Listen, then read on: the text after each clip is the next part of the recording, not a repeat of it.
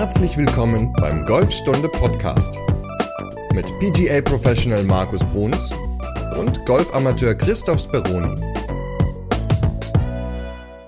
Folge 95. Heute geht es um die Auswahl des Golfclubs. Also, welche Kriterien sind denn relevant, wenn man sich einen neuen oder den ersten Golfclub aussucht? Moin, Markus.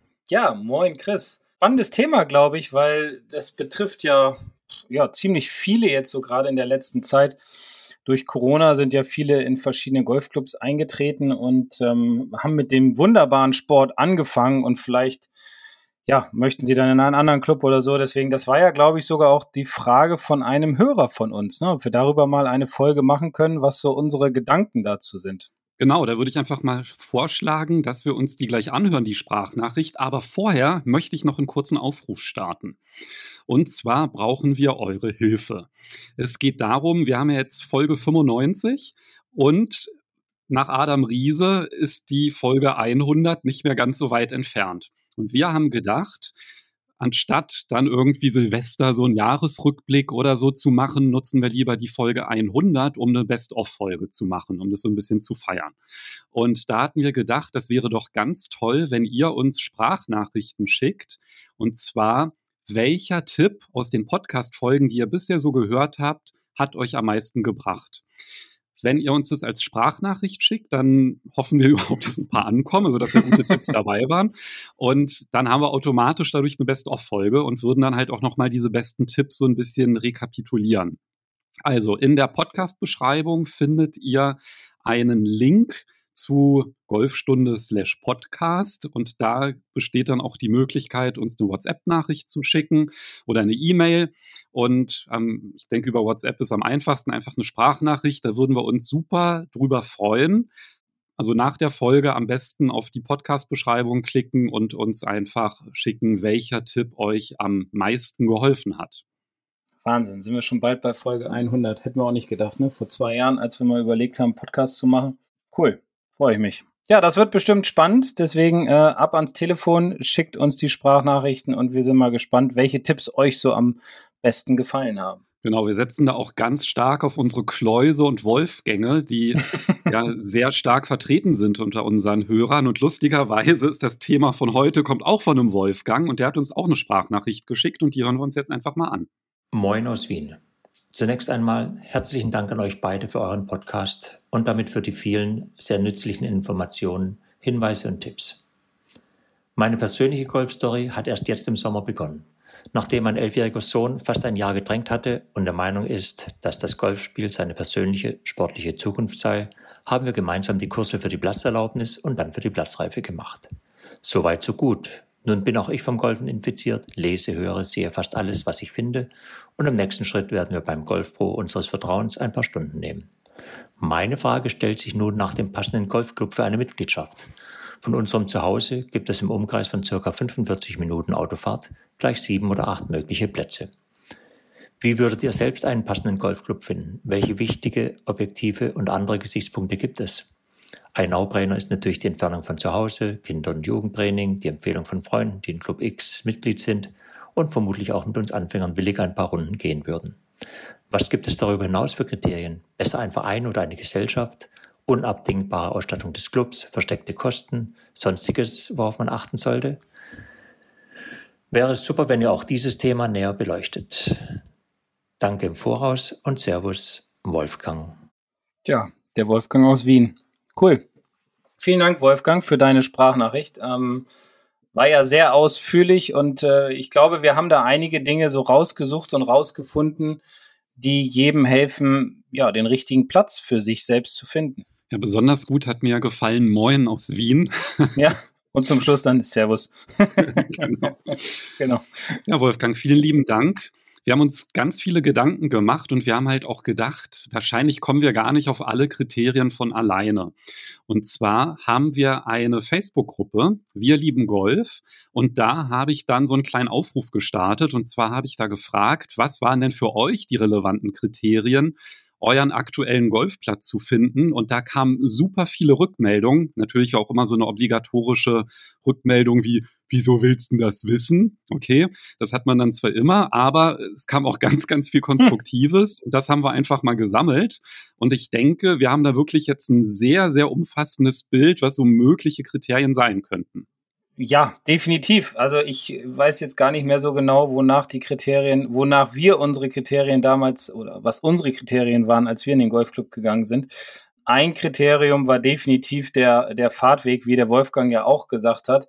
Das war hier in Bremen relativ cool eigentlich. Ich konnte mit dem Fahrrad, war ich in fünf Minuten, war ich dann im Golfclub und das war ziemlich perfekt. Und ich glaube, das ist auch ein, ein ganz großer Punkt, gerade wenn man Kinder hat, wie der Wolfgang, sein elfjähriger Sohn, der richtig heiß auf Golf ist, dass man da nicht zu viel Fahrt auf sich nehmen muss und so weiter. Aber ja, da kommen wir dann ja auch gleich auch nochmal zu. Ja, also ich glaube, Kriterium Nummer eins, klar, Entfernung. Also nicht nur die Fahrzeit selber, also so im Idealfall, sondern auch so ein bisschen Staugefahr ist ja auch immer so ein Punkt. Ne? Also da muss man dann halt auch immer überlegen, wann habe ich denn Zeit zum Golfen. Also das ist, glaube ich, auch so ein wichtiges Kriterium, dass man halt nicht nur vielleicht guckt, welcher ist denn am nächsten dran kilometermäßig, sondern wie ist halt auch die Route. Gibt es vielleicht auch Ausweichrouten und so weiter. Eventuell halt auch ja nach der Arbeit direkt hinzufahren, dass man da unterschiedliche Bezugspunkte wählt. Aber ich glaube, das ist halt wirklich so dieser No-Brainer, wie Wolfgang auch gesagt hat. Aber er hatte jetzt auch speziell, sage ich mal, den, das Luxusproblem, dass er sehr, sehr viele Clubs zur Auswahl hat. Also klar, ein Einzugsgebiet oder die Entfernung ist, glaube ich, so Kriterium Nummer eins. Aber wenn man dann halt die Auswahl hat, gibt es schon eine ganze Menge an Punkten, auf die man achten könnte oder sollte. Ich denke mal, nach der Entfernung ist so der zweite Grund oder zweite Kriterium, was auch sehr naheliegend ist, der Preis. Ja, welche mhm. Mitgliedschaftsmodelle gibt es da? Und da gibt es ja schon sehr, sehr große Unterschiede. Ne? Was zahlt man in Sieke für eine Vollmitgliedschaft?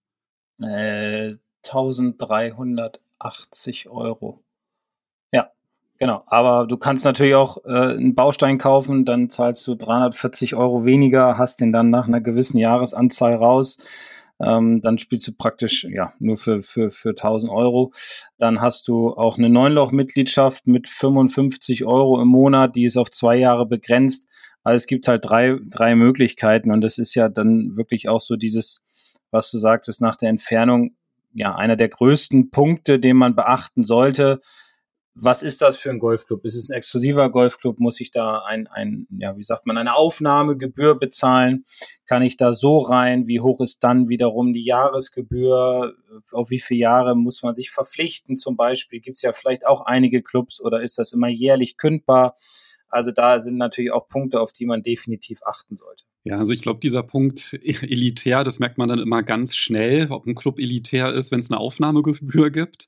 Also hier zum Beispiel in Berlin-Wannsee, ich weiß jetzt gar nicht, was da die aktuellen Konditionen sind, aber da reicht es noch nicht mal, dass du eine fünfstellige Aufnahmegebühr zahlst. Dann musst du auch noch zwei Bürgen haben, ja. die dich sozusagen empfehlen, damit du auf die Warteliste kommst, damit du mhm. irgendwann mal in den Club eintreten darfst. Also ja, da gibt es halt sehr, sehr unterschiedlich ausgerichtete Clubs, denke ich mal. Und ein gutes Anzeichen dafür, dass es halt, sage ich mal, so ein offener Club ist, sind eigentlich, wenn es immer so Einsteigermodelle gibt, wie du es jetzt auch gerade gesagt hast in Sieke, dass es dann halt irgendwie eine Mitgliedschaft gibt, dass du halt den Kurzplatz oder dass du vielleicht zehn Runden im Jahr spielen kannst. Das finde ich eigentlich immer so ganz gut für einen Einstieg, weil erfahrungsgemäß ist es ja halt auch so, man merkt ja eigentlich erst, wenn man Mitglied ist in dem Club, wie es dann halt wirklich so ist. Ne? Also wie ist der mhm. Platz, wie, wie laufen da Turniere ab? Also ne, da gibt es so ganz viele unterschiedliche Kriterien. Wie oft gehe ich spielen? Äh, wie lange muss ich warten mit den Startzeiten? Also ich glaube, so die Atmosphäre in einem Club, da kriegt man wahrscheinlich schon so einen ganz guten Eindruck, wenn man so ein paar Mal spielt, ganz klar. Aber wenn es halt so um die Kosten geht, da sind, glaube ich, immer so die Kriterien, die relevant sind. Aufnahmegebühr, gibt es Einsteigermodelle, ist vielleicht das erste Jahr günstiger, gibt es dann halt so einen Preisanstieg, also ne, Stichwort versteckte Kosten. Also ich glaube, versteckt sind die bei keinem Club. Also die stehen schon sehr ja. transparent in der Regel auf den Seiten, aber zumindest sind das halt so Kriterien, die man berücksichtigen muss. Ne? Und dann halt auch immer die Frage, wie oft spiele ich auf diesem Platz? Will ich nur da spielen oder bin ich eher der Greenfee-Spieler? Ne? Aber wir wollen ja jetzt gar nicht andere Mitgliedschaftsmodelle wie Fernmitgliedschaften oder VCG jetzt hier behandeln, sondern es geht ja wirklich darum, darum, Mitglied in einem Golfclub zu sein, der auch eigene Plätze hat. Und da konzentrieren wir uns jetzt halt wirklich auf diese Kriterien. Ja, genau. Es gibt ja auch einige Clubs, die, die dann so als Country Club halt daherkommen.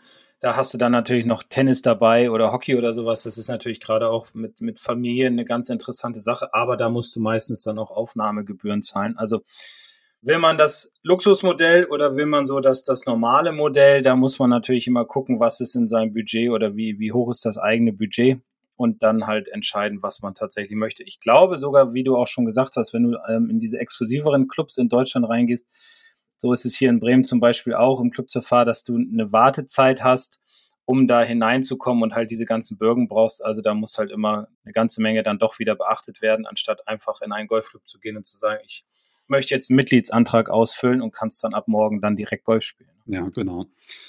Also kennt, erkennt man eigentlich immer schon ganz gut auf der Webseite. Ja? Also ja. Aufnahmegebühr ist eigentlich immer schon so fast ein Kriterium, nicht immer. Also wenn ich jetzt hier zum Beispiel denke, in Berlin Pankow ist eigentlich auch ein sehr offener Club. Da hat man dann halt auch eine Einstiegsgebühr oder eine Aufnahmegebühr, die ist dann halt auch nicht ganz so extrem hoch, aber sind auf jeden Fall so Kriterien, auf die man achten sollte. Und was, glaube ich, auch noch beim Thema Preis eine Rolle spielt, das ist, wenn man halt irgendwo Mitglied ist, gibt es ja auch einige Clubs, die so Kooperationen haben. Das finde ich eigentlich auch ganz interessant. Also mir fällt zum Beispiel mhm. hier in Großbären ein, die Golf Range, wenn man da Mitglied ist, dann kann man auf anderen Plätzen, glaube ich, vergünstigt oder sogar for free spielen. Und bei mir ist das so, dass in Prenten, da gibt es eine Kooperation, ich glaube, es sind aktuell 55 Clubs, also da sind sogar einige in Dänemark und Österreich mit dabei. Und da kann man dann an Werktagen kostenfrei spielen. Okay. Ja, das ist ja auch eine gute Alternative. Oder eine gute Variante, wenn du mal in Urlaub fährst nach Österreich, bist im Brennen Mitglied, suchst dir dann da die Golfclubs aus in der Nähe von deinem Hotel äh, oder das Hotel in der Nähe der Plätze, so eher. Und dann spielst du das. Ist auch super. Also, finde ich eine gute Idee. Ja, und das funktioniert wirklich unproblematisch. Also habe ich auch, als wir zum Beispiel in Semlin unsere Folge gemacht haben, auf dem Platz, ja da ist halt Semlin gehört halt auch mit zu diesem Netzwerk und da kann ich halt Werkta an Werktagen kostenfrei spielen. Also ja, wäre vielleicht auch noch so ein Tipp. Ja, ich glaube, ähm, mein Golfclub oder mein Club oder irgendwie so ähm, packe ich auch in die Podcast-Beschreibung. Da kann man ja auch mal schauen, falls man es interessant findet, weil dieses Abkommen, das gilt ja für alle Clubs, die in diesem Netzwerk sind. Und da sind dann halt 55 Clubs drin und es werden auch immer mehr und finde ich ein sehr, sehr gutes Modell. Also gefällt mir echt gut. Also ich glaube, mhm. einige sind dann halt, da zahlt man dann halt 50 Prozent Green Fee anstatt das Volle und so. Bei anderen, also die meisten ist halt wirklich kostenfrei an Werktagen und das finde ich dann halt auch ganz schön, wenn man halt sagt, naja, ich bin vielleicht auch viel unterwegs oder will halt auch mal andere Plätze spielen dann ist das, finde ich, auch ein ganz relevantes Kriterium. Ja. Welche Kooperationen gibt es da einfach? Ich glaube, in Frankfurt gibt es auch so ein Riesennetzwerk mit absolut Golf. Da sind dann halt auch ganz viele Plätze, die man in der Umgebung spielen kann. Also da gibt es schon einige, die sowas anbieten. Gute, gutes Modell, gute Variante. Aber lass uns doch mal jetzt mit, mit, den, mit den Gegebenheiten vor Ort so ein bisschen weitermachen, weil das finde ich zum Beispiel immer, wenn ich in andere Golfclubs fahre, jetzt auf Golfreisen gehe oder so, finde ich halt, äh, auch viele andere Dinge ganz, ganz wichtig. Klar, äh, Budget oder, oder der Preis ist natürlich auch eine wichtige Sache. Fahrt oder Entfernung zum eigenen Zuhause definitiv auch, aber dann sind es häufig auch so Dinge, der erste Eindruck. Ja, also ich, ich würde zum Beispiel vielleicht empfehlen, mal so mir zwei, drei Clubs rauszusuchen und zu sagen, die sind jetzt in einer Entfernung, mit der ich leben kann, da ist der Fahrtweg auch gut und dann würde ich die einfach mal abfahren und mal gucken, ja, wie ist das da denn vor Ort? Also zum Beispiel, wie ist die, wie ist der Pflegezustand? Ich sage jetzt mal vom Parkplatz, vom Eingang. Wie ist das da alles? Sind da die Wege noch weit zum Clubhaus vom Auto? Habe ich da eine Caddy-Halle? Ähm, ist die Driving-Range nah bei? Das finde ich sind zum Beispiel auch Dinge, die ich, die ich persönlich sehr, sehr wichtig finde. Und da achte ich immer auf so Kleinigkeiten, die, die dann so ins Auge stechen. Ja, das stimmt. Also das würde ich eigentlich so unter dem Begriff Clubleben so ein bisschen einordnen, dann lass uns doch das vielleicht mal durchgehen. Und ich meine, das Offensichtliche, ja, wie ist der Golfplatz und welche Trainingsmöglichkeiten es gibt, das können wir dann gleich besprechen. Aber ja. wenn man halt ankommt in einem Golfclub, finde ich tatsächlich immer die Freundlichkeit des Personals gar nicht so ja. unerheblich. Ja, definitiv. Und das ist ja auch, ja, eigentlich so in allen Bereichen, wo wir äh, was, was machen oder was kaufen oder konsumieren. Das ist im Restaurant so. Ich glaube, jeder hat so ein bisschen sein Lieblingsrestaurant, da geht man gerne hin. Bei uns ist hier der Grieche an der Ecke, der begrüßt einen immer nach dem zweiten Mal oder dritten Mal hat er uns mit Namen begrüßt. Das finde ich sind so Kleinigkeiten, die dann doch irgendwie so eine Wohlfühlatmosphäre schaffen und dann ja, hat er mal einen kleinen Uso ausgegeben. Das macht mir jetzt im Golfclub natürlich nicht unbedingt. Aber trotzdem ist der erste Eindruck die Freundlichkeit des Personals, also an der Rezeption oder im Büro. Vielleicht fährt gerade ein Greenkeeper vorbei, grüßt der oder grüßt der nicht. Und vielleicht läuft gerade der Golflehrer vorbei, grüßt der oder grüßt der nicht. Das sind, finde ich, Dinge, die, ja, die auch wichtig sind oder mir wichtig wären, um mich halt wohlzufühlen in dem Golfclub. Und ich glaube, so beim Thema Freundlichkeit hat wahrscheinlich schon jeder ziemlich eigene Erfahrungen gemacht, sage ja. ich mal, ja, wo man halt so denkt, so, oh, das kann doch nicht wahr sein. Also ich kann mich zum Beispiel dran erinnern, ich bin in dem einen Golfclub mal im Winter bin ich hingefahren zur Range, weil die eine ganz gute Gastro haben, übrigens auch ein Kriterium, ja. Und da wollte ich dann halt auf die Range noch ein paar Bälle schlagen, das war im Winter, gehe dann halt hin und der Automat hat keine Token genommen, ja, war kaputt. Dann bin ich zur Rezeption gegangen und meinte, ja, ähm, ich wollte hier gerne ein paar Bälle schlagen, es geht nicht. So, ja, ist kaputt. Meine ich, ja, gibt es denn nicht eine andere Möglichkeit? Ja, Mitgliedskarte. Ja, ich bin hier aber nicht Mitglied. Nee, dann nicht. So, und dann haben die mich wirklich dann weggeschickt. So, ja, habe ich halt Pech gehabt, ne? Und dann war halt dann Mitglied so nett und hat seine Mitgliedskarte durchgezogen. Ich habe ihm halt einen Token gegeben und der hat mir dann halt die Bälle dann raus. Und es war halt total leer. Das war der Einzige, der da war und der da trainiert hatte. Und da dachte ich auch so, es kann doch irgendwie nicht wahr sein. Ja? Also dieser Service-Gedanke in einigen Clubs ist der wirklich nicht ganz so ausgeprägt. Nee, leider nein. Nee. Also finde ich immer einen wichtigen Punkt wie ist das Personal vor Ort?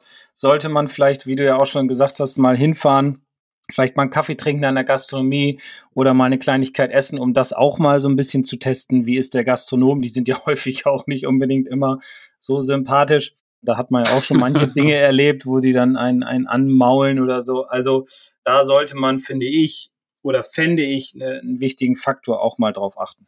Ja, der Wolfgang hat ja angesprochen, sollte ich lieber Mitglied in einem Club oder einer Betreibergesellschaft sein.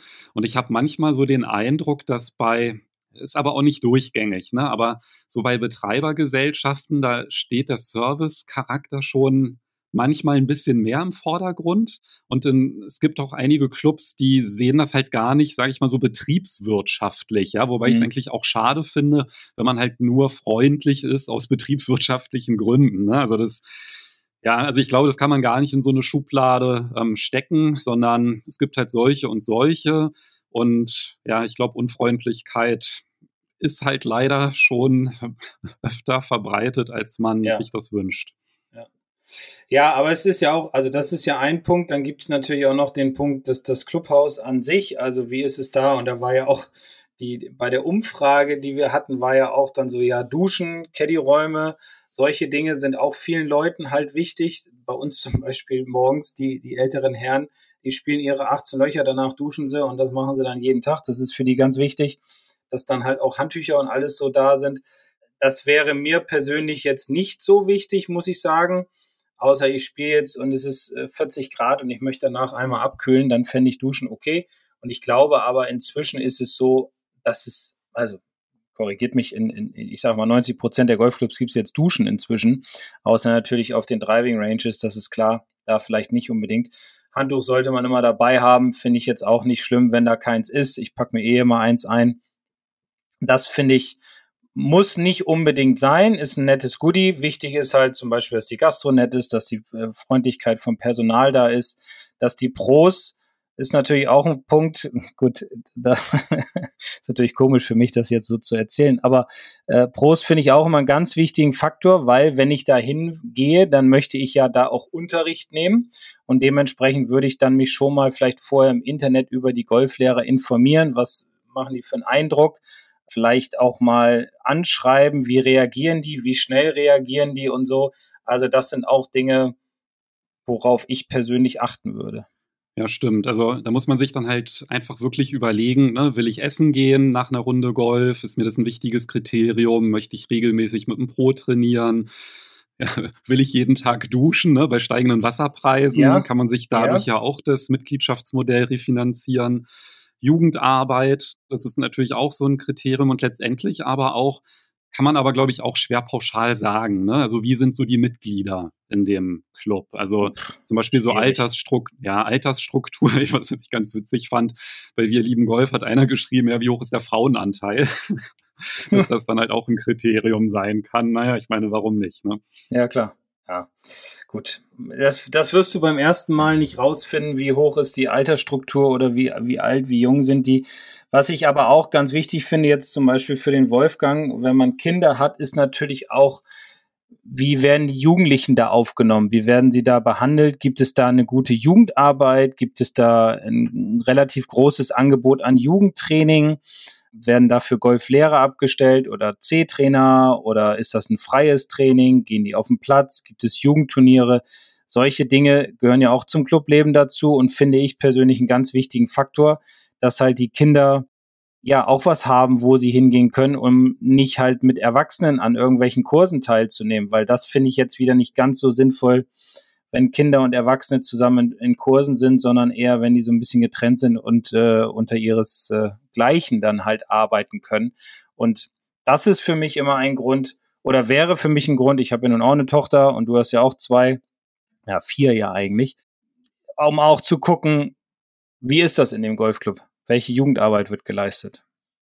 Was ich auch noch ganz spannend finde als Kriterium, da hätte ich jetzt gar nicht dran gedacht, weil ich gar nicht so der Typ dafür bin. Das sind so Gruppenkurse. Ne? Also wenn man zum mhm. Beispiel so versucht, Anschluss zu finden, ist das natürlich halt auch was ganz Gutes, wenn es dann nochmal irgendwie so Auffrischungskurse gibt oder Kurse für Fortgeschrittene, dass man da einfach halt auch in der Gruppe trainieren kann, weil das ja auch eine ganz gute Alternative ist so zu dem Mannschaftstraining, was ja auch ein Kriterium sein kann. Und Mannschaft ist ja immer so das Problem, da kommt man ja nicht unbedingt rein. Also da muss man ja schon ein gewisses Niveau haben, damit man also ist natürlich auch von Club zu Club unterschiedlich, aber wenn man halt in einigen sagt, ja, ich würde gerne in der Mannschaft spielen und dann, ja, welches Handicap hast du, dann kann es natürlich schwierig werden und dann ist halt dieser Aspekt, dass es dann halt Gruppenkurse gibt, so ein Gruppentraining natürlich auch nochmal ein ganz positiver, wenn man das mag. Definitiv. Also Gruppentraining können, äh, können positiv sich auswirken, ähm, vor allem dann, wenn man neu im einen Golfclub ist, dass man den, den Anschluss halt findet und wenn man noch nicht so gut ist für eine Mannschaft, ist ein Gruppentraining natürlich absolut perfekt. Kann man ja sich dann auch auf der Homepage anschauen, wie viele Gruppenkurse oder wie viele Kurse an sich werden denn so angeboten. Also ist auch ein gutes Kriterium beziehungsweise ein guter Punkt, um den Club herauszufinden. Ja, und ein anderer Aspekt, der wäre dann halt auch noch so, was gibt es für Veranstaltungen? Ne? Da kann man ja auch mal so gucken, gibt es da so einen Eventkalender auf der Webseite, dass da, weiß ich, äh, Martins ganz Essen ist oder ja, wie regelmäßig gibt es Turniere? Also wenn man das dann halt auch wichtig findet, ja, dass man einfach so, dass so ein Clubleben stattfindet, dann kann man das eigentlich auch über ja, so einen Veranstaltungskalender ganz gut herausfinden. Oder man geht ja. einfach mal in den Club und guckt ans schwarze Brett, was steht denn da so dran, was gibt es für Angebote. Also ist das eher so ein anonymer Club oder ist es halt wirklich so, dass es da so eine Gemeinschaft gibt? Genau. Ja, aber ich, ich, also es gibt ja noch, gut, jetzt komme ich wieder als Golflehrer, noch zwei Punkte und ein Punkt ist ja ähm, die, die Driving Range, die Trainingsmöglichkeiten. Der andere ist dann an sich natürlich der Golfplatz, also das ist auch logischerweise ein Kritikpunkt, wie schwer ist der Golfplatz, wie, wie ist er gepflegt, was ist er für einer, wie ist es mit Startzeiten und so. Also das sind natürlich auch Punkte, die wir auch abgefragt haben, wo ja auch bei vielen zum Beispiel der Punkt Startzeiten dann sehr weit, ja, also, also ein, ein wichtiger Punkt war, glaube ich, ne, wenn ich das so richtig in Erinnerung habe, dass sie gesagt haben, ja, ich möchte gerne einen Club, der keine Startzeiten hat, weil ich möchte spielen, wenn, wenn ich Zeit habe oder auch mal spontan, da möchte ich jetzt nicht mehr eine Startzeit noch buchen, nachher sind die alle weg, da fühle ich mich ja irgendwie in meiner Freiheit eingeschränkt. Andere finden Startzeiten gut. Ich persönlich finde Startzeiten super. Das ist meine Meinung. Ähm, ja, da gibt es ja auch viele verschiedene oder unterschiedliche Meinungen zu. Ja, ich glaube, ob man das gut oder schlecht findet, hängt letztendlich damit zusammen, ob der Club, sag ich mal, überlaufen ist oder wie groß ist die Auslastung. Ne? Weil wenn ich zum Beispiel an so ein paar Clubs denke, da kriegst du halt keine Startzeiten. Ne? Da ist mhm. einfach alles durchgebucht. Da kannst du dann halt höchstens dann mal ja ganz spät in den Sonnenuntergang spielen, aber irgendwie so tagsüber kannst du da halt überhaupt nicht spielen gehen. Ja, und das ist natürlich dann auch ziemlich ärgerlich, wenn du da halt eine hohe Mitgliedsgebühr zahlst und dann einfach keine Startzeiten bekommst. Da würde ich dann halt auch empfehlen, ähm, es gibt ein, das nutzen, glaube ich, fast alle Clubs, ja, die mit Startzeiten arbeiten. PC Caddy heißt es. Das ist ein Reservierungssystem und wenn man halt online eine Startzeit buchen kann auf den Clubs, dann wird halt meistens dieses System genutzt. Und da würde ich einfach mal empfehlen, einfach mal so reinschauen, ja, wie sieht es an Werktagen aus, wie sieht es an, an Wochenenden aus, vielleicht auch so eine Woche im Voraus oder am gleichen Tag, wie ist so die Auslastung. Da bekommt man nämlich ein ganz gutes Gefühl, weil wenn man nämlich an einem Wochenende hinfährt zu einem Club, dann kann es sein, dass es in der Woche ganz anders aussieht. Und das bekommt man halt wirklich ganz gut über diese Buchungstools mit, weil man da einfach sehen kann, gibt es noch freie Startzeiten und da bekommt man so ein bisschen so das Gefühl für die Auslastung. Weil ich finde es nämlich zum Beispiel auch ganz gut mit den, wenn es keine Startzeiten gibt. Das ist zum Beispiel in Pankow oder in Prenten so und das mag ich halt auch sehr. Also jetzt zu Corona-Zeiten war das dann halt nicht, ne, weil du dich ja dann auch immer registrieren musstest. Da war das ja dann mit festen Startzeiten und so. Ich glaube, in Brennen ist es immer noch so. Pankow, glaube ich, ist wieder frei. Und da habe ich das eigentlich immer sehr gemocht. Du gehst einfach, fährst hin, dann guckst du, oh, ist gerade frei, ja, am ersten Abschlag, dann gehst du halt hin und spielst. Wenn es voll ist, dann sagst du, naja, dann trainiere ich noch so ein bisschen. Da musst du natürlich aber auch flexibel sein. Ne? Also wenn du halt sagst, ich brauche hier wirklich meine feste Zeit, weil ich ein limitiertes Zeitfenster habe, dann will ich wieder zurück sein, dann ist das natürlich so ein bisschen riskant. Also das ist dann auch was, was man sich dann einfach angucken muss vor Ort. Ja, also wir haben jetzt auch noch Startzeiten. Durch Corona haben wir die dann eingeführt oder als Corona begonnen hat, haben wir sie eingeführt. Wissen jetzt aber auch noch nicht, wie es weitergeht. Das muss dann wieder in der Mitgliederversammlung abgestimmt werden. Vorher hatten wir keine Startzeiten. Das fanden viele sehr gut. Inzwischen haben sich auch fast alle an die Startzeiten gewöhnt. Gut, ist für und wieder. Ja, also ich, ich finde es gar nicht so verkehrt muss ich sagen, weil es ist einfach ein geregelter Ablauf auf dem Platz für die Leute, die jetzt natürlich so von, vom beruflichen her gesehen, ja, da so ein bisschen eingeschränkter sind, was die Zeiten betrifft. Es ist blöd. Gut, weiß nicht, wie die einzelnen Clubs das handhaben. Vielleicht sagt der eine ja bis, bis 12 Uhr Startzeiten und nachmittags dann keine mehr. Keine Ahnung. Gibt es ja auch verschiedene Modelle. Muss man sich dann auch mal genau drüber informieren und was man natürlich auch gerne so, so hätte, ob mit oder ohne Startzeiten. Ja, das Problem bei den Startzeiten kann ja manchmal sein, dass es dann halt Leute gibt, die eine Startzeit buchen und dann nicht kommen. Also deswegen in Brenn ist zum Beispiel so, da musst du dann halt auch mit dem Handy einchecken, dass du da warst, aber es hat dann trotzdem, also ich, als ich das letzte Mal da war, da kam dann halt der Marshall vorbeigefahren und der hatte dann uns erzählt, dass irgendwie, ja, die drei Flights vor uns, die sind alle nicht gekommen, ja, und das ja, ist natürlich das dann auch doof, wenn du dann irgendwie denkst, oh Mist, ist alles voll, ich kann nicht hingehen, ja, und äh, dann kommen die Leute nicht. Ne? Also, ja. Ja, gut, da muss man fair sein und dann sich austragen, damit die anderen äh, Spieler auch wissen, okay, da wäre jetzt noch eine Startzeit frei, dann kann ich da noch mal reinschlüpfen. Also, ja, da, da sollte jeder gut zusammenarbeiten und fair auch dem anderen gegenüber sein. Ja, und ein anderes wichtiges Kriterium beim Golfplatz selbst ist auch immer so ein bisschen der Winterspielbetrieb. Ne? Wenn man sagt selber, naja, im Winter spiele ich nicht, weil, keine Ahnung, ja, ich wohne in den Bergen, da liegt sowieso Schnee, das geht nicht. Aber so in tieferen Gefilden, da kann man ja gerade in einem milden Winter ganz gut spielen und da gibt es dann halt auch einige Clubs, die sagen einfach grundsätzlich immer Wintergrüns. Ne? Also egal wie warm oder kalt es ist, einfach hat ja auch seine Gründe. Ja? Das werden die Greenkeeper wahrscheinlich am besten wissen. Aber ist natürlich auch so ein Ding, wenn man dann irgendwie im März immer noch auf Wintergrüns spielt und es relativ warm ist, ist dann halt auch so ein Kriterium, was mich zum Beispiel so ein klein bisschen stört. Ja, weil so auf Wintergrüns spielen macht, finde ich, nicht so wirklich Spaß. Nee, das stimmt wohl. Auf der anderen Seite muss ich immer sagen, wenn es im Winter ja morgens Frost ist und dann ab 12 Uhr irgendwie ein bisschen wärmer ist, dann, dann denken die Leute ja immer, der Frost ist aus dem Boden raus, wobei der Frost ja immer noch drin ist. Und wenn die dann halt auf die Grüns schlagen, und haben dann halt einen hohen Beiflug und eine gute Geschwindigkeit, hinterlassen eine Pitchmarke. Die werden ja leider, und das wird ja immer mehr, äh, kommt ja in Mode, deswegen nochmal ein Aufruf, Pitchmarken bitte wegmachen. Ähm, ist es ja nun so, dass diese Pitchmarken sich dann auch einbrennen. Dann kommt wieder Frost in der Nacht, dann gehen die Grüns kaputt, dann müssen die Greenkeeper wieder doppelte Arbeit leisten. die Mitglieder maulen wiederum, dass die Grüns nicht ideal sind, dass die Grüns bearbeitet werden müssen. Ich glaube, teilweise, also ich finde es gut, wenn der Club beides anbietet, sowohl Sommer- als auch Wintergrüns, jetzt komplett zumachen über einen langen Zeitraum, ich sag mal von November bis März, finde ich persönlich nicht so ideal, weil es gibt auch schöne Tage in diesem Zeitraum, wo jetzt kein Frost da ist und es nicht so nass ist. Deswegen würde ich beides begrüßen und dann einfach immer nach den Gegebenheiten gucken, wie ist die Nacht gewesen, wie ist der Frost, äh, liegt Schnee, hat es geregnet und dann in dem Fall halt einfach den Greenkeeper einmal rumschicken und die, dass der die äh, Fahnen vom Sommergrün rauszieht und ähm, somit den Leuten halt ja zeigt, okay, heute nur Wintergrün oder man baut halt Schilder auf und sagt, heute nur Som äh, heute nur Wintergrün oder wenn die halt nicht sind, dann sind halt Sommergrüns erlaubt. Also komplett zumachen finde ich nicht so ideal. Beides würde ich, glaube ich, sehr gut finden. Ja, aber wie gesagt, ich glaube, das hängt halt auch wirklich damit zusammen, wie ist der Platz letztendlich auch aufgebaut und der Pflegezustand, der hängt ja dann auch schon sehr stark davon ab. Und ich finde, das ist auch schon ein sehr wichtiges Kriterium, wenn du irgendwie im Sommer spielst und die Grüns sind total ramponiert und so. Das ist ja dann auch nicht wirklich schön. Genau. Aber da gibt es ja auch schon sehr, sehr große Unterschiede von der Qualität. Ja, definitiv. Also je mehr Kohle da ist, umso höher ist die Qualität am Ende des Tages. Das kann man einfach so sagen.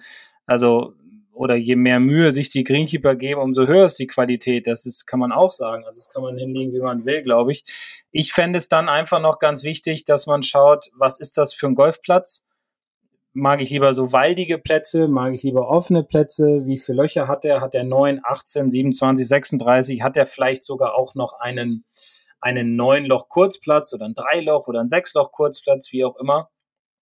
Ähm, also abwechslungsreich sollte es dann doch schon sein.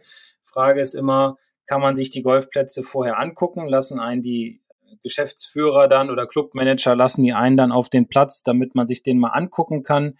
Wie ist der Internetauftritt, finde ich auch immer ganz gut, um da einfach mal zu gucken, wie sieht dieser Golfplatz aus. Da gibt es ja heutzutage auch schon sehr, sehr viele Clubs, die halt den Platz mit einer Drohne abgeflogen sind und den dann halt ja im Internet präsentieren. Die einzelnen Löcher finde ich auch immer eine coole Sache, um zu sehen, wie sieht dieser Golfplatz aus. Ist vielleicht auch ein Kriterium für, für den jeweiligen Spieler. Was magst du am liebsten für Plätze? ich finde beides cool. Also ich finde cool so, so Linksplätze, so wie in, in England, Irland, Schottland, so da drüben, Wales. Ähm, ich mag aber auch so diese alten, engen ähm, Parklandkurse wie Falkenstein oder Club zur Fahr in Bremen oder, oder Frankfurter Golfclub.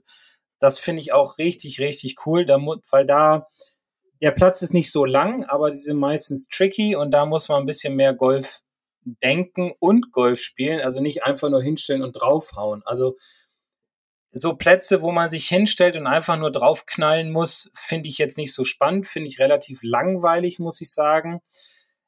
So ein Mix wäre natürlich perfekt, wobei im Moment bin ich mehr so auf Linksplätze aus, aber Parklandkurse, ja, diese, vor allem die alten, diese ganz alten Plätze finde ich richtig geil. Ja, mag ich auch, wenn da noch so ein Bachlauf da durchgeht ja. oder so. Das ist dann immer, ja, schön. Bisschen hügelig, schön eng, Doglegs.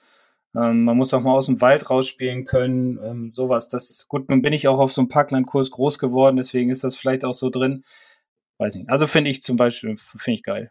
Aber kommt natürlich auch immer auf die Lage drauf an. Ne? Wenn man an der Küste ist oder so, dann ist natürlich links auch super. Also, ja, klar. Ja, also ich finde auch, alles hat seinen Charme und was ich aber, glaube ich, so als Anfänger relevant fände, ist tatsächlich Kurzplatz, weil ja. ich finde das einfach super, wenn man so einen Platz hat, auf dem vielleicht das Spieltempo nicht ganz so hoch ist, der vielleicht auch nicht ganz so voll ist, damit man einfach die Möglichkeit auch hat, so seine Routinen zu entwickeln, weil das finde ich immer sehr, sehr stressig am Anfang, wenn man halt das erste Mal wirklich so auf den 18-Loch-Platz dann geht. Und äh, ich habe es ja schon ein paar Mal erwähnt, ne? wenn du dann so, oh, da ist hinter mir einer, dann fängst du an nervös zu werden und wie verhalte ich mich. Und das ja. finde ich dann immer ganz gut, wenn es so einen Kurzplatz gibt, wo man einfach so ein bisschen entspannt äh, langgehen kann, weil es halt vielleicht einfach nicht so voll ist. Kurzplätze finde ich super, haben natürlich nicht die meisten Clubs. Das ist einfach so, weil es ja auch immer eine Budgetfrage ist.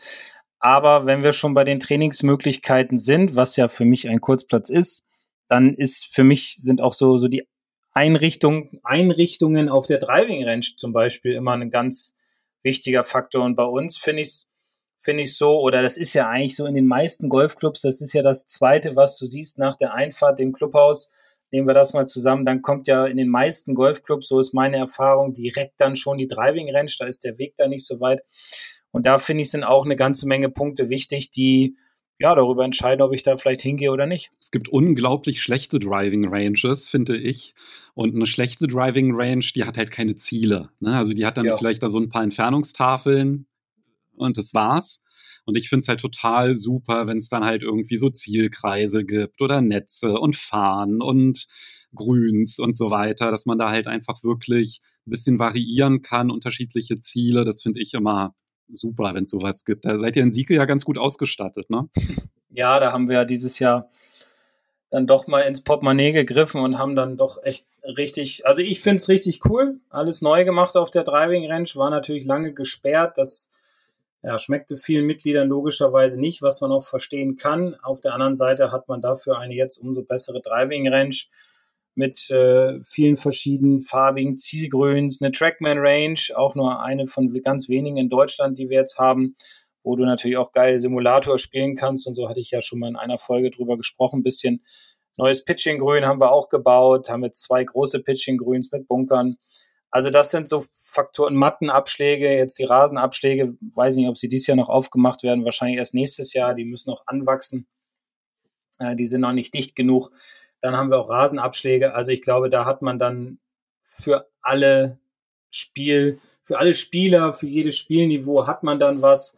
Und das finde ich persönlich immer ganz wichtig, dass die Driving Range einfach ja, gut ausgestattet ist. Und zum Beispiel auch eine Hütte hat, wo man sich reinstellen kann im Winter, wo vielleicht sogar eine kleine Heizung ist. Das muss nicht unbedingt sein, weil man sich ja bewegt, finde ich.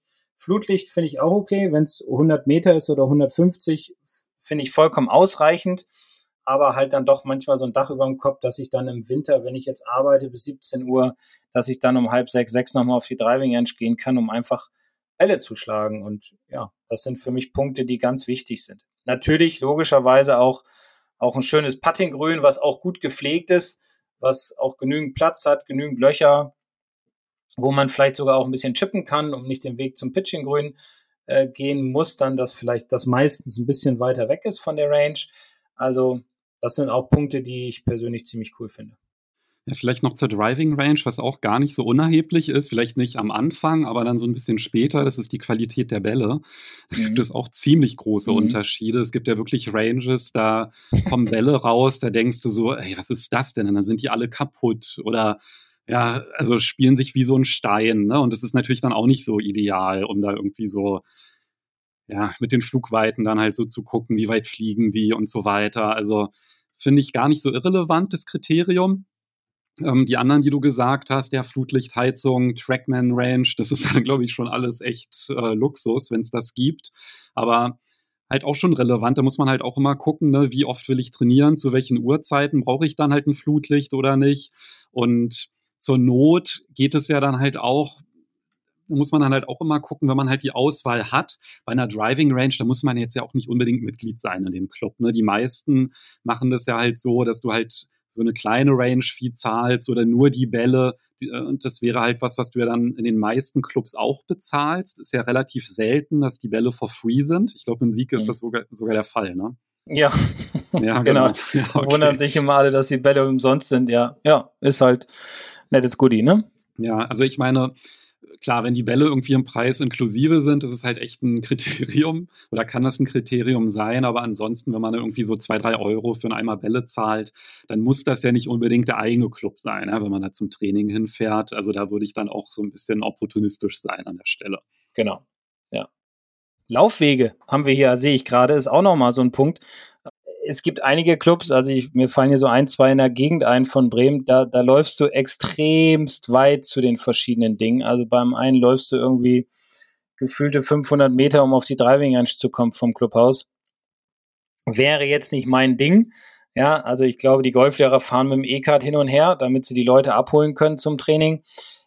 Ja, am Flesensee ist es ja nun auch so, dass man relativ große Wege gehen muss. Zur Driving Range jetzt inzwischen nicht mehr, weil da haben sie Brücken gebaut. Ähm, früher, vor 20 Jahren, als ich da war, da gab es noch keine Brücken. Da musste man immer ganz außen rumgehen um so einen Wald, um so einen Bachlauf. Das hat dann immer eine ganze Zeit gedauert. Laufwege finde ich auch ein ich persönlich einen wichtigen Faktor. Ja, gut, wenn es jetzt mal 100 oder 200 Meter sind, finde ich nicht so schlimm, aber so 500 Meter zur Driving Range, das finde ich dann doch schon eine ganze Menge. Also finde ich auch so, so ein Punkt, den ich wichtig, also finde ich wichtig, ja. Ja, also ich glaube auch, die Laufwege zwischen den einzelnen Übungsbereichen. Ne? Also wenn irgendwie Driving Range und Putting Grün irgendwie ja, 400 Meter entfernt sind, dann wirst du wahrscheinlich eins von beiden nie machen. Ja? Und wenn man dann halt wirklich platznah trainieren will und ausgewogen trainieren will, dann finde ich das halt schon relevant, ja, dass man da jetzt nicht immer eine Ewigkeit latschen muss, weil am Ende hat man dann irgendwie dann doch keinen Bock mehr, dann irgendwie ja. irgendwo anders dann hinzulaufen, ne? Oder Übungsbunker und so, ne? Das, wenn das dann irgendwie am anderen Ende ist oder direkt vor der Clubterrasse, finde ich dann auch nicht so optimal. Ja, gerade als Anfänger, wenn man ein bisschen Bunkerschläge üben und dann guckt ihr da die ganze Clubterrasse dabei zu, finde ich jetzt auch nicht so ideal, wenn das so ist. Oder du hast hinter dem Bunker dann das Chipping grün oder das, ja, und dann toppst du den Ball aus dem Bunker raus und der, der schießt dann darüber dann nutzt du das halt auch nicht. Also da würde ich auch immer empfehlen, das ein bisschen auszuprobieren. Das kann man ja auch wirklich gut machen, wenn man halt nicht Mitglied ist und auch noch keine Platzreife hat, dass man einfach die Übungsanlagen so ein bisschen ausprobiert. Ja, also mal hinfahren, ein bisschen sich das Ganze angucken, das Clubleben, mal in, in die Gastronomie reingehen, da mal was essen, mal gucken, wie die Freundlichkeit des Personals ist, dann mal auf die Driving Range gehen, vielleicht den Platz vorher auch mal spielen, mal gegen Greenfield und sagen, Mensch, toll, cool, hier könnte ich es mir vorstellen, hier komme ich mal hin. Hm, also ich glaube, vorher sich das Ganze mal anschauen, ist dann schon, wie gesagt, ein wichtiger Faktor. Aber natürlich, was du auch gesagt hast, die zwei, die ganz wichtig sind, ist einmal natürlich das Budget. Also was möchte ich ausgeben im Jahr, beziehungsweise wie teuer ist der Golfclub? Und natürlich auch die Entfernung, das heißt, welche Möglichkeiten habe ich, um da hinzukommen und vor allem auch für meine Kinder welche Möglichkeiten haben die Kinder, um in den Golfclub zu kommen? Muss ich sie immer fahren? Können sie mit dem Fahrrad fahren? Können sie vielleicht mit dem Bus fahren? Da gibt es übrigens eine ganz coole gerade Geschichte, die Nordreportage über zwei Jungs, die in Falkenstein spielen und aber am anderen Ende der Stadt wohnen. Also wer das noch nicht gesehen hat, sollte sich das mal angucken. Das finde ich richtig, richtig gut, was die beiden da machen. Ähm, die fahren komplett mit dem Bus und U-Bahn mit ihren Golfschlägern einmal quer durch Hamburg. Ich glaube, die sind anderthalb Stunden jeden Tag unterwegs für eine Strecke, ähm, um halt Golf spielen zu können. Also es gibt alle Möglichkeiten und wenn man einen Club äh, wechseln möchte oder in einen anderen Club oder überhaupt erstmal in einen Club rein will zum Golfspielen, sollte man auf diese Punkte achten, die wir jetzt so besprochen haben. Und wenn ich mir so unsere Liste angucke hier, dann fällt mir jetzt irgendwie nichts mehr ein, was wir vergessen hätten. Ja, ich glaube, da sind wir durch. Und Wolfgang, ich hoffe, dass die Tipps dir geholfen haben, so ein bisschen bei der Auswahl deines zukünftigen Golfclubs. Und gib uns doch mal Bescheid, welcher es geworden ist. Ja, das wäre mal interessant. Fontana vielleicht in äh, Wien. Obwohl das ist ja ein sehr exklusiver Golfclub. Dann kommen wir der Folge 100 immer näher, ne? Genau, bitte denkt daran, Überlegt nochmal, was war der beste Tipp, den ihr bisher in unseren Podcast-Folgen gehört habt. Schickt uns eine Sprachnachricht. Wie gesagt, Link in der Podcast-Beschreibung. Ich werde auch noch den Link zu der Doku reinpacken, die Markus erwähnt hat. Und ja, dann denke ich, haben wir da jetzt ein ganz rundes Paket geschürt und würde dann gerne von dir wissen, Markus, worum geht es denn dann in Folge 96? Ja, da geht es so ums mentale Training. Also wie kann ich mich auf eine Runde gut vorbereiten? Worauf sollte ich achten? Wie groß ist der mentale Anteil am Golf oder im Golf? Und ja, darüber wollen wir dann mal in Folge 96 sprechen. Super, dann freue ich mich und bis nächste Woche. Genau, also bis nächste Woche. Macht's gut. Tschüss. Ciao.